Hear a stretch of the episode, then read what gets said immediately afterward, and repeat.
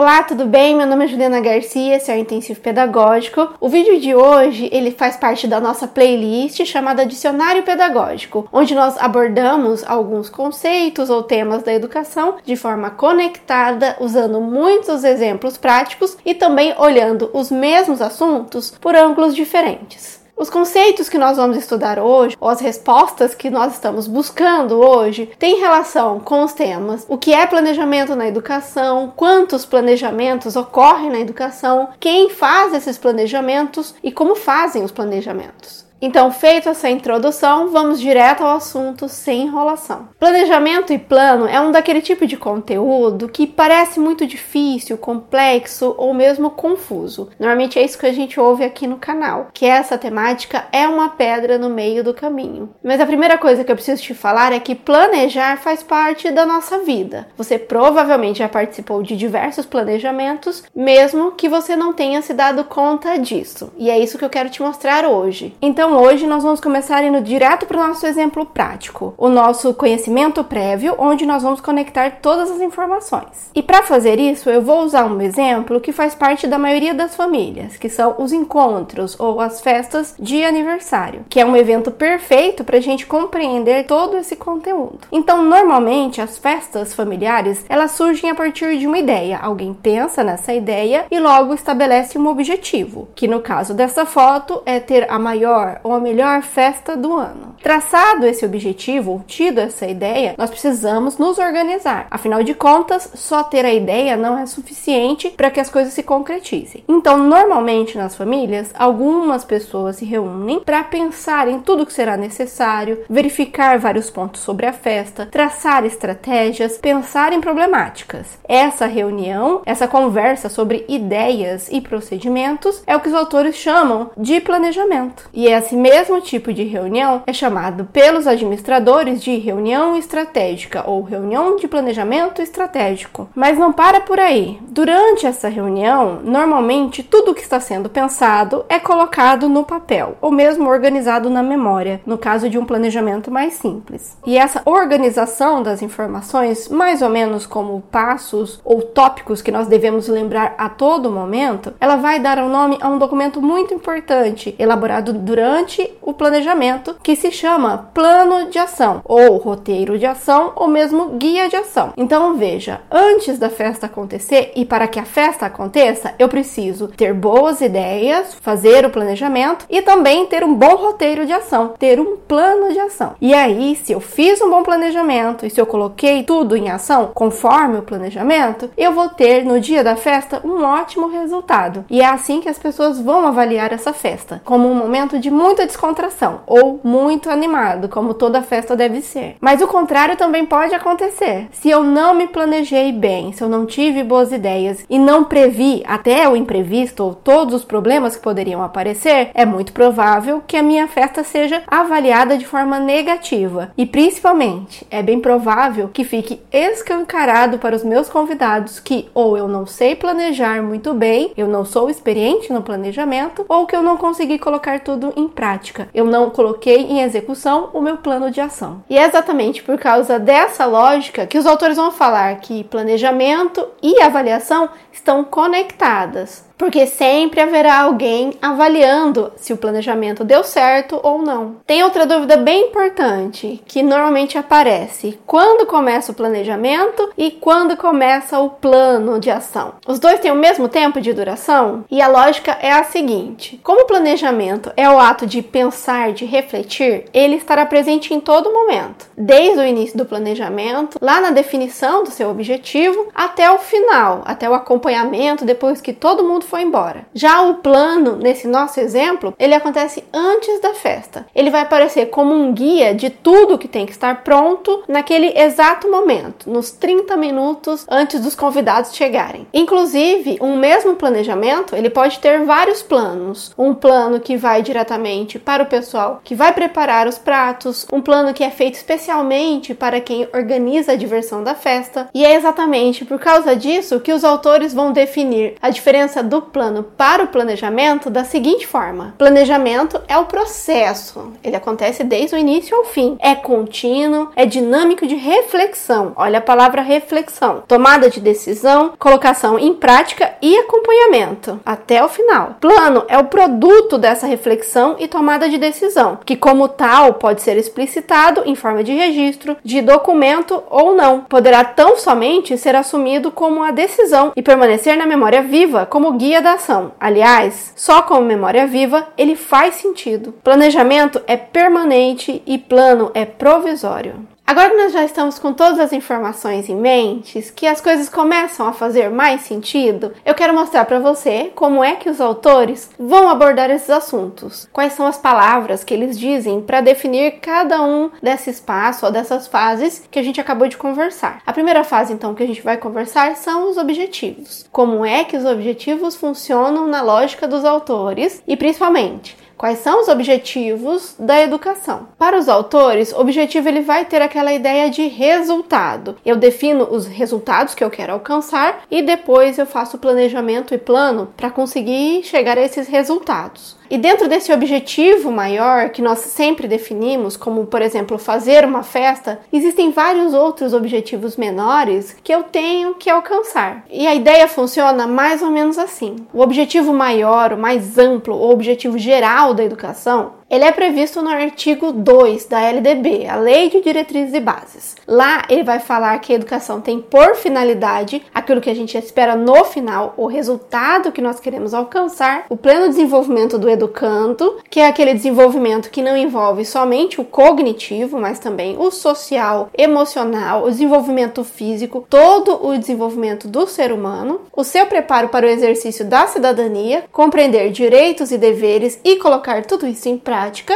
e sua qualificação para o trabalho. Ou seja, a educação brasileira também quer oferecer para você algumas habilidades que serão necessárias, que serão importantes fora do mundo da escola, quando você estiver em um ambiente de trabalho. Olhando para esses objetivos, é fácil a gente compreender quais são as características de um objetivo segundo os autores. Eles vão falar que objetivos são uma ação intencional, é algo que eu quero definir e sistemática, possui elementos e uma certa organização. Ele também fala que objetivos antecipam resultados e processos esperados. É aquilo que eu pretendo realizar no final da minha caminhada. E ele também fala em propósitos definidos explícitos. Então, esses propósitos, eles estão bem aparentes, todo mundo sabe. Seja a finalidade da educação prevista em um documento oficial ou mesmo uma festa, onde a gente manda um convite. Também dentro desse conceito de objetivos aparece a ideia de referenciais, as referências que eu vou utilizar. Então lá na festa eu posso pegar como referência, utilizar como modelo do que eu quero atingir alguns exemplos de festas que eu já fui, ou alguns exemplos de festas familiares, algo que eu já tenha em mente e que me leve a concretizar aquilo que eu imagino. Lá na educação, os referenciais são outros. Ele vai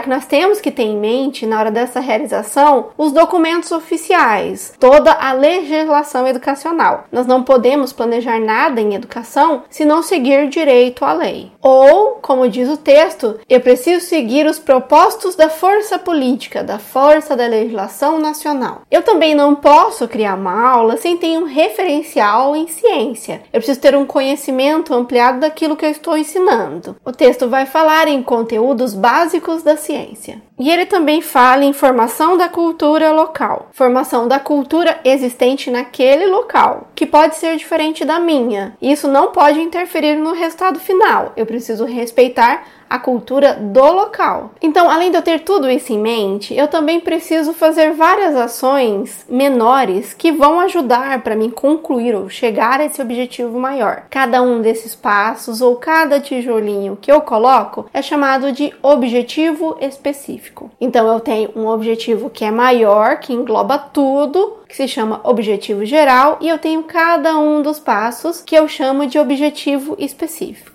Lá dentro da escola, o objetivo específico, segundo os autores, normalmente são os conhecidos como conhecimentos, habilidades e atitudes ou convicções que desejamos que os alunos tenham lá no final. Agora eu quero mostrar para você quais palavras exatas os autores vão usar para definir o planejamento e o plano. Então, o professor Libânio traz as seguintes definições: planejamento é um meio para se programar ações, é um meio. Ele orienta a tomada de decisão em relação às situações. Atividade de reflexão acerca das nossas opções e ações. Atividade consciente de previsão das ações. E essa ação consciente de pensamento, ela tem que ter fundamento, um fundamento que é político e pedagógico. Afinal de contas, estamos falando do planejamento dentro da escola escola. É também um momento de pesquisa e reflexão intimamente ligado à avaliação. Nós pesquisamos a realidade para ver se tem tudo, o que, que está faltando, pensamos em como resolver isso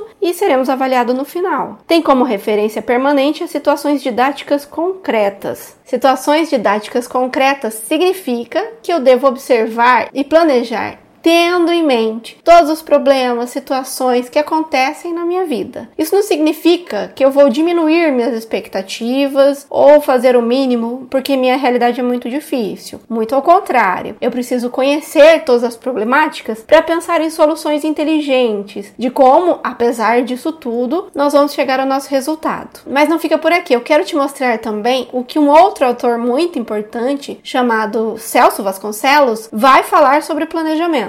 Ele vai falar que é uma passagem das ideias para a transformação da realidade. Então eu parto daquilo que eu quero, das minhas ideias, dos meus pensamentos, para uma transformação, para mudança, para fazer com que a minha realidade ou o meu objetivo seja executado. Pense no objetivo passar no concurso público. A partir desse objetivo, eu vou pensar em tudo que eu preciso, vou criar o meu plano ou meu roteiro de estudo e vou executar. E só se eu executar o meu plano, a partir desse planejamento, é que a minha vida se transforma, é que as coisas mudam. Se eu não fizer isso, tudo vai continuar igual. Mas voltando ao assunto, é consciente e intencional. Eu devo querer. Os esquemas clássicos de ciclo de planejamento apresentam os seguintes passos: planejar, executar e avaliar. Mas nós já sabemos disso. Aliás, se você quiser ampliar o seu conhecimento sobre esse ciclo, o termo mais utilizado hoje é o ciclo PDCA. E aí você vai conseguir ampliar esse conhecimento. E para finalizar, o Vasconcelos vai dizer que planejamento não é um sonho, uma imaginação, um desejo difuso, uma mera intenção, um relatório ou uma predição. É essa atividade de reflexão que é consciente, que é intencional, que precisa ter em mente a realidade, ou seja, um diagnóstico. Aliás, a ideia de diagnóstico, segundo esse autor, ela será mais ou menos a seguinte: eu vou vou pegar a realidade como está e vou traçar esse plano, planejamento para onde ela vai chegar. É por isso que existe uma atividade de comparação entre o atual e o futuro. Os autores também falam em confronto da realidade com o objetivo ou verificar contradições entre o estado de onde estamos e onde queremos chegar. E durante essa atividade de verificação das contradições e confronto com a realidade, normalmente, segundo Vasconcelos, nós fazemos três tarefas ou três atividades realidades. Nós precisamos conhecer a realidade e para isso nós precisamos fazer uma pesquisa, reunir os dados dessa realidade e analisar essa realidade. O segundo ponto são o julgamento da realidade, que é exatamente o confronto entre como está agora e o que seria o ideal, o nosso resultado, o nosso ponto de chegada. E também precisamos durante esse momento localizar as necessidades. E segundo o autor, necessidade é aquilo que falta em cada aspecto relevante analisado. Então, segundo o autor, novamente. Não basta ser uma lista de opiniões ou percepções, desejos ou mesmo um retrato da realidade. Precisa ser algo muito mais estudado, algo que parte de uma pesquisa e vai para a análise e para os estudos. Lembrando sempre que quando nós não realizamos essa atividade diagnóstica de conhecer a realidade, o que nós vamos enfrentar durante o processo de planejamento e principalmente lá no nosso resultado é um monte de imprevistos, um monte de coisa que não acontece como nós tínhamos imaginados. E isso só vai reforçar que nós não realizamos de forma muito adequada o nosso planejamento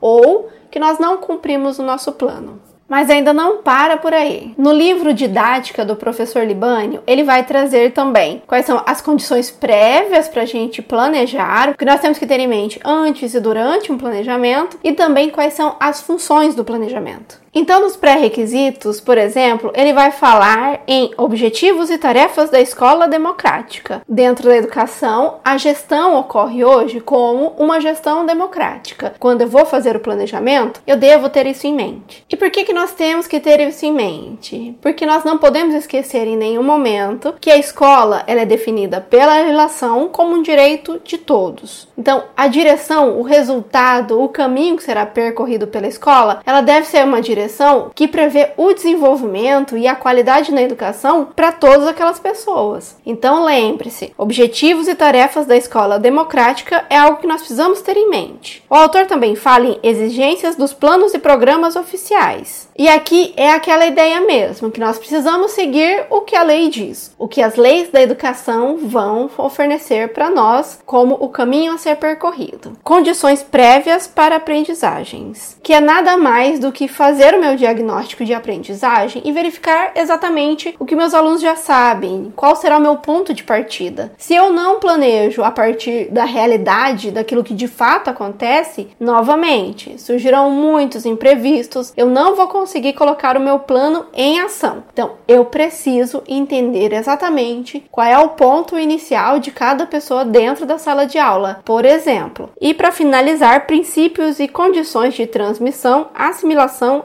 ativa. Aqui tem a ideia da atividade cognitiva que vai acontecer dentro da sala, que o professor ainda utiliza o termo transmissão do conhecimento. Muitos autores não utilizam, eles vão falar em compartilhar o conhecimento ou comunicar o conhecimento. O professor Libani usa transmissão do conhecimento. A diferença maior que vai aparecer aqui é que ele fala em assimilação ativa do conhecimento. Não é por memorização que nós vamos melhorar a qualidade da educação. Então, quais são as atividades que vão envolver o aluno nessa atividade cognitiva de qualidade, que melhore a educação, que melhore as aprendizagens? E como eu mencionei anteriormente, o Libânio também vai falar sobre a função, mas aqui eu vou te mostrar cada um dos tópicos, porque caso você seja concurseiro ou esteja fazendo a faculdade, esses tópicos podem cair na sua prova. Então, eu vou falar que função do planejamento é explicitar princípios, diretrizes e procedimentos e articular as tarefas da escola e as exigências do contexto social e do processo de participação. Então, veja que planejamento escolar, de forma global para ele, deve envolver todos os documentos e todos os elementos que constituem a escola. Ele também fala em expressar os vínculos entre posicionamento filosófico, político, pedagógico e profissional e as ações efetivas que o professor irá irá realizar dentro da sala de aula. Então, essas formas de pensamento, esses filósofos, educadores e também instrumentos políticos, eles devem embasar não só a escola, como o plano de aula do professor. Assegurar a racionalização, né, a organização a partir de um pensamento, a organização e a coordenação do trabalho docente, lembrando que essa racionalização, esse pensamento que vai evitar os imprevistos, aquela rotina repetitiva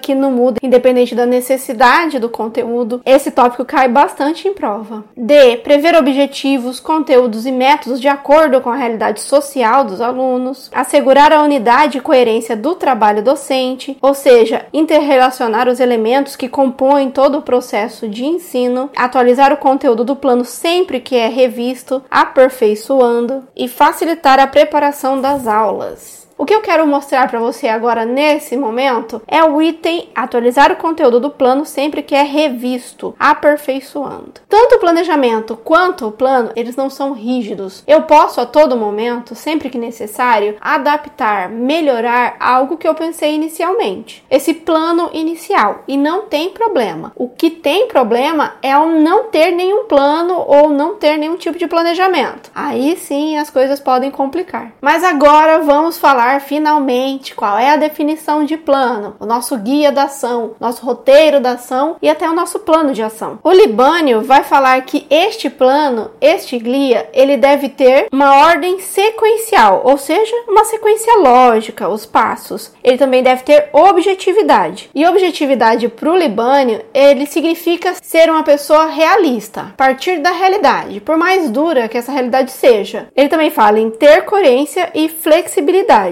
que é essa ideia de organizar e reorganizar sempre que for preciso. Então, nesse momento, nós concluímos as ideias do Libânio, mas eu reuni outros autores para nós conversarmos sobre os planejamentos da educação, quais são os planos que surgem durante esse planejamento e quem é a pessoa responsável por qual planejamento. E aqui eu já vou te avisar, pode ser que você fique um pouco surpreso com as informações que eu vou trazer para você. Então nós vamos pegar a partir de agora cada uma das pessoas responsáveis na educação nacional e conhecer o nome do seu planejamento, qual é o nome da reunião que ele faz e também qual é o nome do documento que ele cria durante esse planejamento, qual é o nome do seu roteiro. Mas para fazer isso, eu preciso falar para você que a educação nacional, ela funciona no formato de pirâmide, ou seja, quem está acima manda mais, quem está embaixo manda menos. Aqui nos nossos estudos, nós podemos dizer que quem está em cima planeja, define e organiza mais informações e quem está embaixo tem menor poder de planejamento. Ele vai ficar mais na execução daquilo que foi planejado pelos cargos mais altos na educação. Mas eu quero te mostrar agora uma imagem para isso ficar um pouco mais claro. Na educação, existem três instituições que nós chamamos de sistema de ensino, que é o MEC como representante da União. Então existe um planejamento que é feito pelo MEC, que é aquele que define todos os conteúdos que serão ensinados em todas as escolas do Brasil, independente de onde essa escola esteja. Depois nós temos dentro desse sistema de ensino o planejamento que é feito pelo Estado. E aqui é uma informação interessante. Normalmente o MEC falou tudo o que deverá ser estudado por todas as escolas, a parte comum, e aí ele deixa uma parte onde o Estado e o município poderá incluir incluir aqueles conteúdos que fazem mais sentido para cada um dos estados, que são diferentes. Vou dar um exemplo bem importante, ou bem usual. É bem normal nós ouvirmos a crítica de que a educação ainda hoje ensina sobre os afluentes do rio Amazonas, mas não ensina sobre os rios que percorrem o meu estado. Isso na prática significa que o seu estado ou o seu município não incluiu essa informação no planejamento, porque há essa previsão, ele há essa liberdade para incluir essa informação. Mas vamos voltar ao assunto. Então, olhando para essa imagem, fica bem fácil você saber que terão planejamentos que são realizados pelos sistemas de educação, planejamentos que são realizados dentro da escola ou por toda a escola, que são dois planejamentos, e também um planejamento que é feito pelo professor. Com isso em mente, agora vamos verificar cada um desses planejamentos, mais ou menos a ideia geral que você tem que ter em mente quando for conversar sobre o assunto ou quando for fazer uma prova. Então,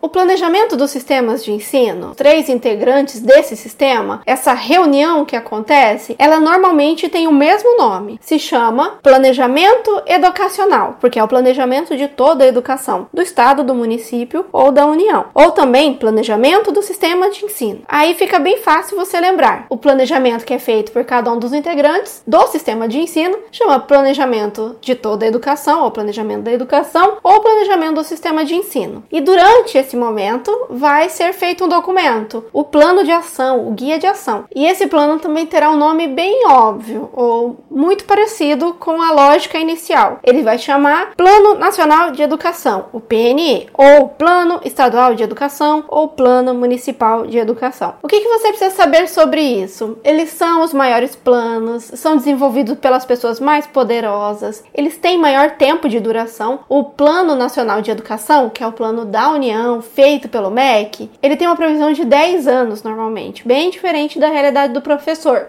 que planeja todo dia. Mas a gente já chega a esse assunto. Também é importante você saber que esses planejamentos e planos, eles são, na verdade, as políticas de educação, ou elaboram, incorporam e refletem as políticas públicas educacionais. E quais são os planejamentos realizados dentro da escola? Como eu já mencionei, são dois planejamentos. Vamos começar pelo primeiro, o que se chama planejamento da escola. Ele tem relação com aquilo que nós queremos ser, onde nós queremos chegar, que tipo de pessoa nós queremos formar, qual é a realidade da escola como um todo, estrutura, as pessoas que trabalham, quais são as nossas dificuldades. E o outro planejamento é sobre o que nós vamos ensinar. Então, existem dois planejamentos e dois planos. Um sobre nossa Constituição e o outro sobre a nossa atitude, nossa ação enquanto educadores. Com isso em mente, vamos para as explicações dos autores. Então, o primeiro planejamento, que é esse da visão geral do que nós somos, para onde nós queremos chegar, que é mais amplo, ele vai se chamar planejamento escolar ou planejamento da escola. E o plano também não vai ter segredo, chama o plano da escola ou plano de ação da escola. E talvez você esteja se questionando porque você nunca ouviu falar nesse plano de ação da escola. É porque lá no nosso dia a dia ele tem um outro nome, ele se chama projeto político pedagógico. Lembrando que o projeto político-pedagógico também pode ser chamado, ou é chamado,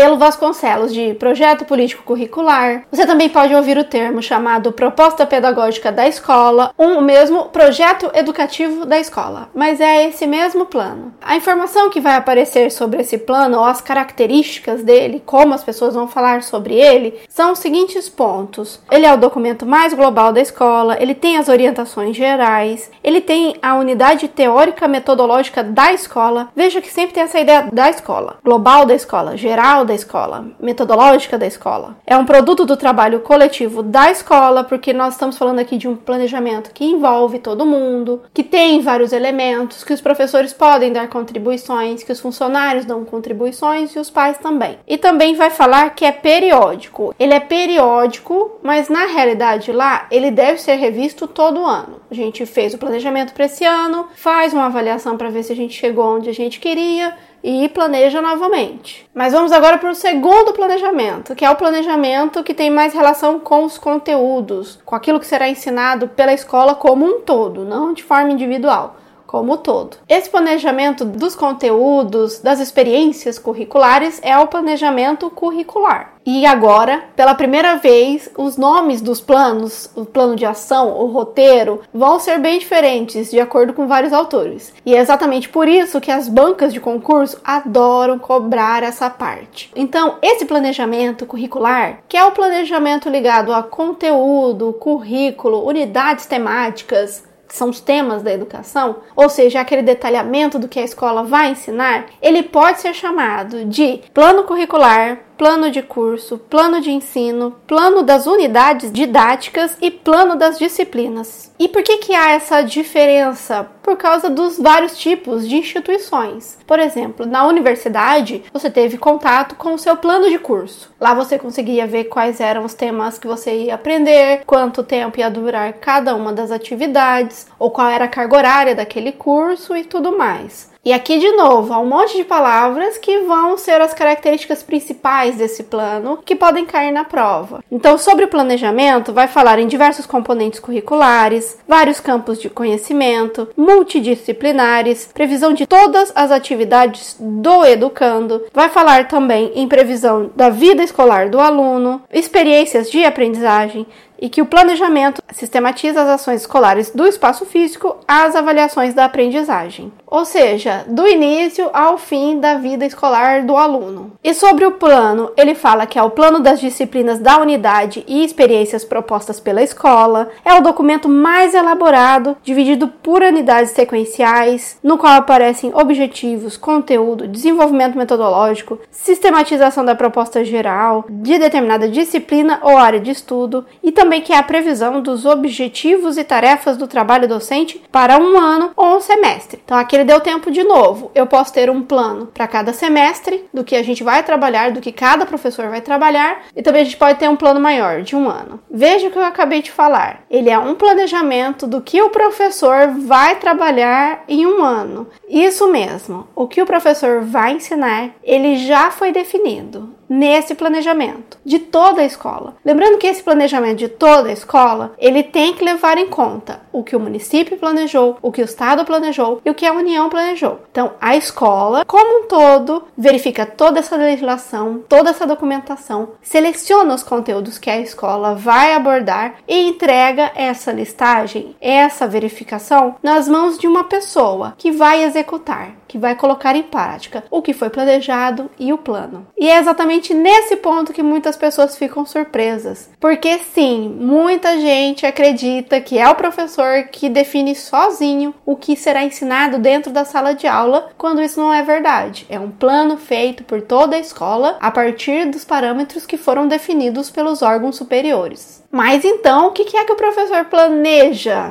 O professor planeja o dia a dia como que vai acontecer a rotina. E por ser todos os dias, é um tempo que é gasto pelo professor. Ele tem que prever desde o momento que o aluno ingressa naquele dia até o final tudo o que vai acontecer. E esse planejamento do professor, ele também tem alguns nomes diferentes. Os autores vão chamar diferente, mas ficará bem fácil você lembrar que o professor vai planejar a rotina, o método que ele vai utilizar, as atividades que são melhores para aquele conteúdo e as atividades que ele vai dar, além, é claro, da avaliação que será feita. Então, esse planejamento, que tem muito mais relação com a rotina do dia a dia e com as escolhas didáticas, é chamado de planejamento didático, ou planejamento das atividades didáticas, ou ainda planejamento das situações de ensino, e também planejamento de ensino, lembrando planejamento de ensino-aprendizagem. E atenção, não confunda planejamento escolar, que é da escola, com planejamento de ensino que é a do professor. E qual que é o plano que o professor faz? Esse é mais fácil, é o plano de aula. Todos nós fazemos um plano de aula, que normalmente precisa ser formalizado e verificado pela direção da escola. Então, tudo que o professor planeja se transforma em um plano que é documentado e que é verificado pela escola para garantir, para ter esse entrosamento entre o plano que é da escola e o plano que é do professor. Eles estão conectados ou eles estão relacionados. Aliás, eu vou ler para você uma definição sobre esse planejamento. É um processo de decisão sobre a atuação concreta dos professores no cotidiano de seu trabalho pedagógico, envolvendo as ações e situações em constante interações entre professores e alunos e entre os próprios alunos. Então perceba que é a primeira vez que vai aparecer a ideia de interação. Então, quais são as interações que vão acontecer no dia a dia na vida do aluno? A interação com conhecimento, a interação com os colegas e a interação com o professor devem ser previstas então durante esse planejamento. E o plano é a previsão do desenvolvimento do conteúdo, é o desenvolvimento, não é escolha, não é definição, é desenvolvimento do conteúdo para uma aula ou um conjunto de aulas. O plano de aula é um detalhamento do plano de ensino que nós chamamos de plano curricular ou aquele monte de definição que apareceu ali para você. Já estou quase acabando eu prometo, mas eu preciso falar uma última coisa. Alguns autores vão fazer escolhas diferentes. O Libânio, por exemplo, ele não quis detalhar muito o planejamento, ele não explicou muito sobre o planejamento. O foco dele foi falar o planejamento de forma global e citar quais são os planos mais importantes. E ele vai mencionar o plano da escola, que é o PPP, o plano de ensino ou das unidades, porque o Libânio chama o plano curricular de plano de ensino, e ele também vai falar em plano plano de aula. Então lembre-se, só o Libânio chama plano curricular de plano de ensino. Já o Vasconcelos, ele vai trazer esses conteúdos mais próximos do que a gente conversou, mas ele vai adicionar outras formas de planejamento. Ele vai falar do planejamento do sistema de ensino, planejamento da escola, planejamento curricular e vai adicionar. Ele vai chamar de projeto de ensino-aprendizagem, ele não vai chamar de planejamento, ele vai chamar de projeto de ensino-aprendizagem, o que tem relação com os aspectos didáticos. Ele vai chamar de projeto